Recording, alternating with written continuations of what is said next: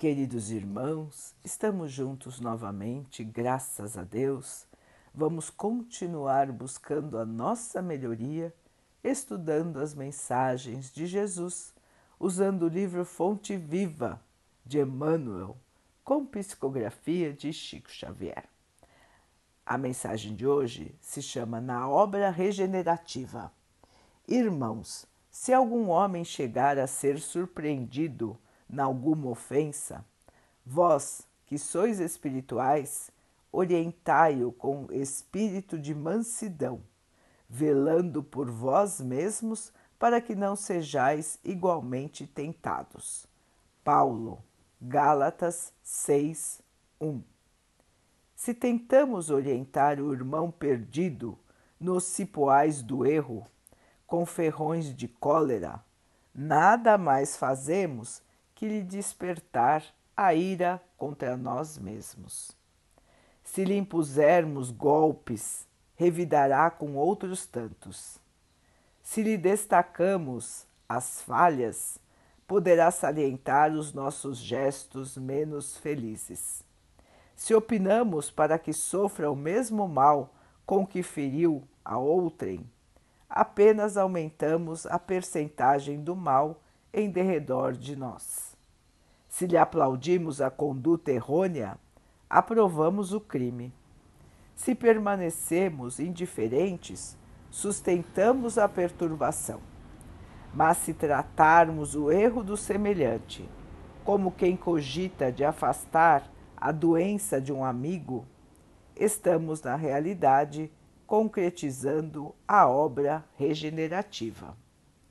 Nas horas difíceis, em que vemos um companheiro despenhar-se nas sombras interiores, não esqueçamos que para auxiliá-lo é tão desaconselhável a condenação quanto o elogio.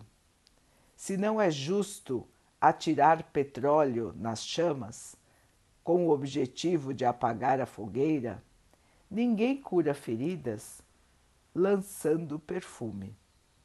Sejamos humanos antes de tudo. Aproximemo-nos do companheiro infeliz com os valores da compreensão e da fraternidade. Ninguém perderá exercendo o respeito que devemos a todas as criaturas e a todas as coisas. Situemo-nos na posição do acusado e reflitamos se, nas condições dele, teríamos resistido às sugestões do mal. Relacionemos as nossas vantagens e os prejuízos do próximo com imparcialidade e boa intenção.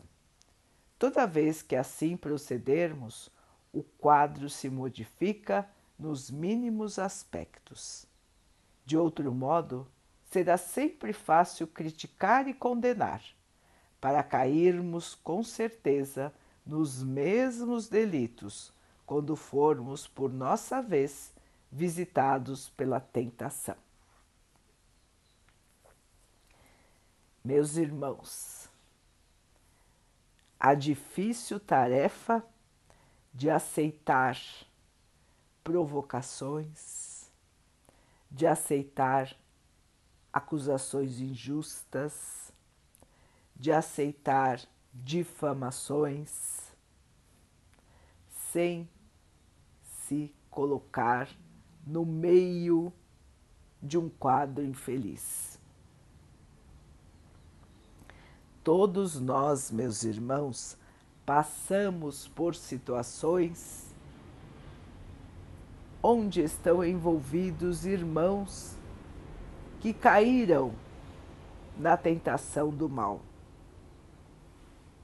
em todos os instantes, nós mesmos também podemos cair na tentação do mal e provocarmos os irmãos que estão ao nosso lado. Na fase em que estamos vivendo no mundo, irmãos, o mal está em estado de desespero. Por quê? Será minoria no mundo e não maioria como é hoje. Assim, os irmãos que têm convicção no mal estão trabalhando com todas as suas forças para desequilibrar os irmãos que estão encarnados e desencarnados. Existe uma quantidade enorme de irmãos tentando desequilibrar os outros.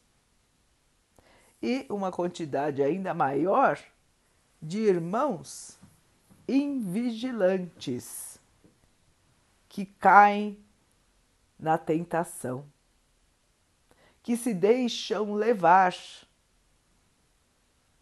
pelas energias negativas, pela raiva, pelo orgulho, pela revolta, pela vontade da revanche. E assim, irmãos, ampliam o mal ao seu redor. Nós sabemos disso, não é, irmãos? Não é a primeira vez que estamos comentando sobre isso. Porém, na hora da prova, nós esquecemos. Na hora da prova, nós temos uma dificuldade enorme para resistir. E tantas e tantas vezes nós caímos e aquele irmão que nos agrediu, aquele irmão que nos irritou, aquele irmão que nos criticou, passa a ser para nós o alvo da nossa raiva e até do nosso ódio. Meus irmãos, temos que estar vigilantes temos que nos observar, nos firmarmos no bem, não deixarmos nos levar por estas situações infelizes.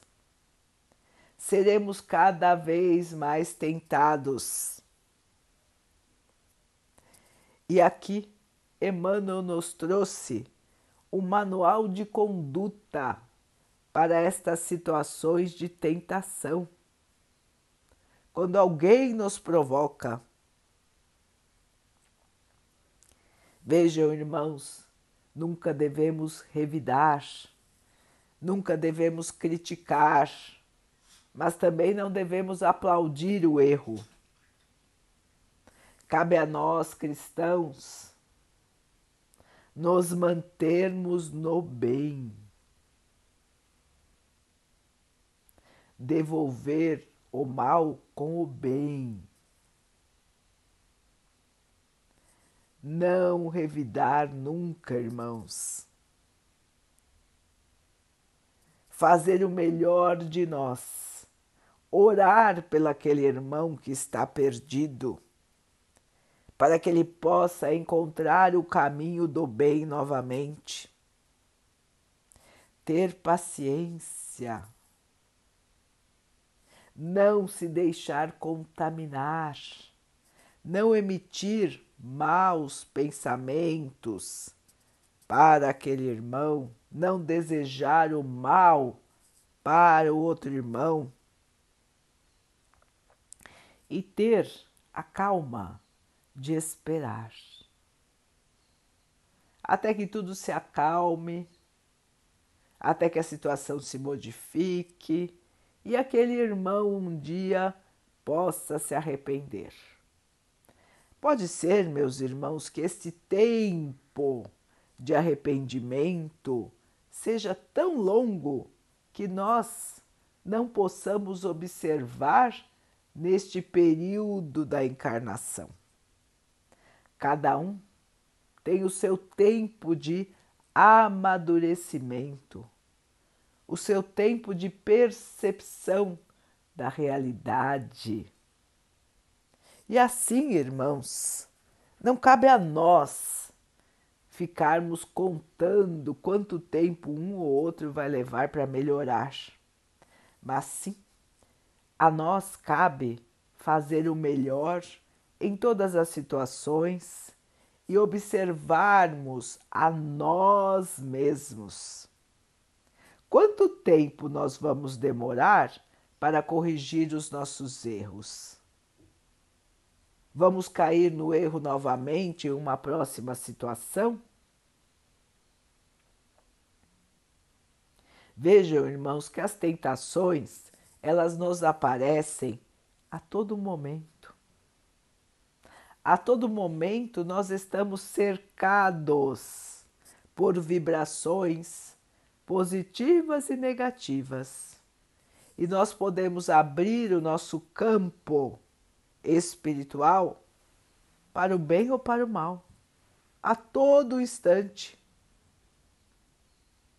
A escolha sempre é nossa. Nós podemos entrar na tentação ou passar por ela com vitória. É, irmãos, não é fácil. Não é fácil para ninguém. E é por isso que Emmanuel nos recomenda que possamos nos colocar na situação daquele que nos agride, daquele que nos irrita, daquele que nos provoca. Será que quando estivesse, se nós, será que se estivéssemos no lugar dele, com as condições que existem ao seu redor, nós não agiríamos como ele? Ou até pior do que ele?